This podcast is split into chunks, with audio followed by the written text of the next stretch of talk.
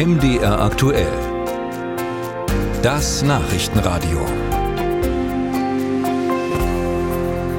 Fast zehn Monate ist es jetzt her, dass zwei Explosionen in der Ostsee große Löcher in die Nord Stream Pipelines zwischen Russland und Deutschland gerissen haben und die Pipelines damit praktisch unbrauchbar machten. Seitdem wird von verschiedenen Staaten ermittelt, aber eine abschließende Erkenntnis darüber, wer hinter den Explosionen stecken könnte, gibt es bislang nicht.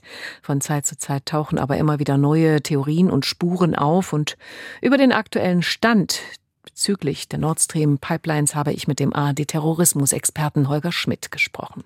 Herr Schmidt, die UN-Botschafterinnen von Deutschland, Dänemark und Schweden haben die neuesten Erkenntnisse der Ermittler in einem Brief an den UN-Sicherheitsrat zusammengefasst. Was ist daran neu? Was Sie da zusammengefasst haben, das haben Sie auch öffentlich verbreitet. Und das ist insofern sehr bemerkenswert, weil es das erste Mal ist, dass diese drei Länder, also Deutschland allen voran und dann eben Schweden und Dänemark, die ja auch ermitteln, ihren bisherigen Erkenntnisstand so richtig offiziell mal darlegen. Und die Kernpunkte dieses Ermittlungsstandes sind, dass es eben Anhaltspunkte dafür gibt, dass diese Explosionen mit Hilfe einer Segelyacht äh, durchgeführt worden sind. Das ist das, was wir ja auch äh, schon seit einigen Wochen berichten. Andromeda heißt dieses Schiff. Und einer der Punkte, auf die sich die Ermittler bei ihrer These, dass dieses Schiff eine Rolle spielt, stützen, ist eben die Tatsache, dass man sowohl am Meeresgrund, an den Explosionsorten, als auch auf dem Schiff Spuren eines ganz bestimmten spezifischen Sprengstoffs gefunden hat und dass die entsprechenden chemischen Analysen eben nahelegen, dass das der gleiche Sprengstoff ist.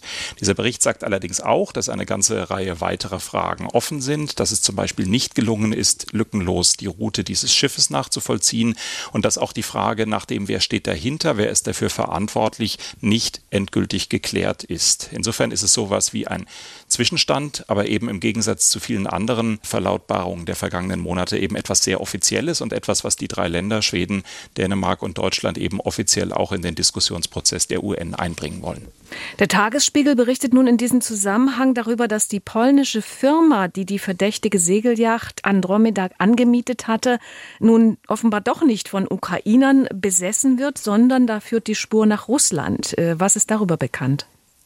Es gibt äh, tatsächlich eine Firma in äh, Polen, äh, die auch bei unseren Recherchen schon länger eine Rolle spielt, die die Andromeda bei dem deutschen Vercharterer, also bei der Firma, die die Segelboote anbietet, äh, angemietet hat. Dort gibt es Personen in der Geschäftsführung, die da eine Rolle spielen. Und natürlich ist es auf eine gewisse Weise naheliegend, dass wem diese Firma gehört, wer in dieser Firma bestimmen kann, dass der auch etwas gewusst haben könnte, was mit diesem Segelboot denn geplant worden ist. Und hier ist es tatsächlich so, dass eine konkrete Frau, deren Identität auch in den Ermittlungen bekannt ist, äh, ein russisches Ausweisdokument besitzt und genauso ein ukrainisches Dokument. Und jetzt kann man trefflich darüber streiten, wie hängt das zusammen. Nach meinem Eindruck spielt eine Rolle, dass diese Dame sich äh, zumindest in den vergangenen Jahren auch auf der Krim aufgehalten hat und dass sie sowohl ukrainische als auch russische Ausweispapiere besessen hat. Für ganz wichtig halte ich in dem Zusammenhang aber, dass man ja aus der Staatsbürgerschaft in keiner Richtung zwingende Schlüsse über den Urheber stellen kann. Es ist sowohl denkbar, dass jemand mit russischer Staatsangehörigkeit für einen anderen Staat tätig war, wie das bei einem Ukrainer oder einer Ukrainerin denkbar wäre. Aber natürlich ist es spannend rauszukriegen, welche Nationalität die beteiligten Personen jeweils haben. Und schließlich ist dann noch eine weitere neue Variante auf dem Markt und die ist eigentlich so unglaublich, dass man da erstmal staunt. Ähm, aber wir sind ja unvoreingenommen und ein Schweizer Wissenschaftler, der lange in den USA geforscht hat, Professor Braun, hat sich die seismischen Daten rund um die Explosion angeschaut und auch noch viele andere Daten, etwa die Temperaturveränderung auf dem Meeresboden analysiert und er kommt zu dem Schluss, dass es wohl eine thermonukleare Explosion gewesen sein muss, also eine Wasserstoffbombe. Äh, was halten Sie davon?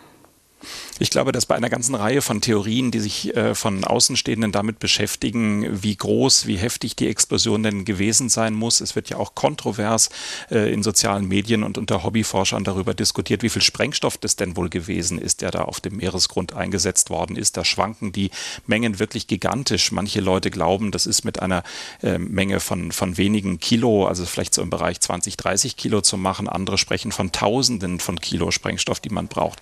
Dieser konkrete konkrete Herr spricht nun, so wie Sie es mir berichten, offenbar äh, von einem thermonuklearen Sprengsatz. Mein persönlicher Eindruck ist, dass einige, äh, die sich da hobbymäßig mit beschäftigen, nicht in der Rechnung haben, dass ja auch die Pipeline selber unter Druck steht und dass das, ähm, was zum Beispiel auch von seismischen Stationen aufgefangen worden ist an Signalen, immer auch in Rechnung haben muss, dass es da ja nicht nur um die eigentliche Sprengung, sondern eben auch um die Reaktion der unter Druck stehenden Pipeline geht. Aber persönlich bin ich da auch kein Experte für. Meine eigene Meinung ist, dass man wohl eine atomare Explosion eher ausschließen kann.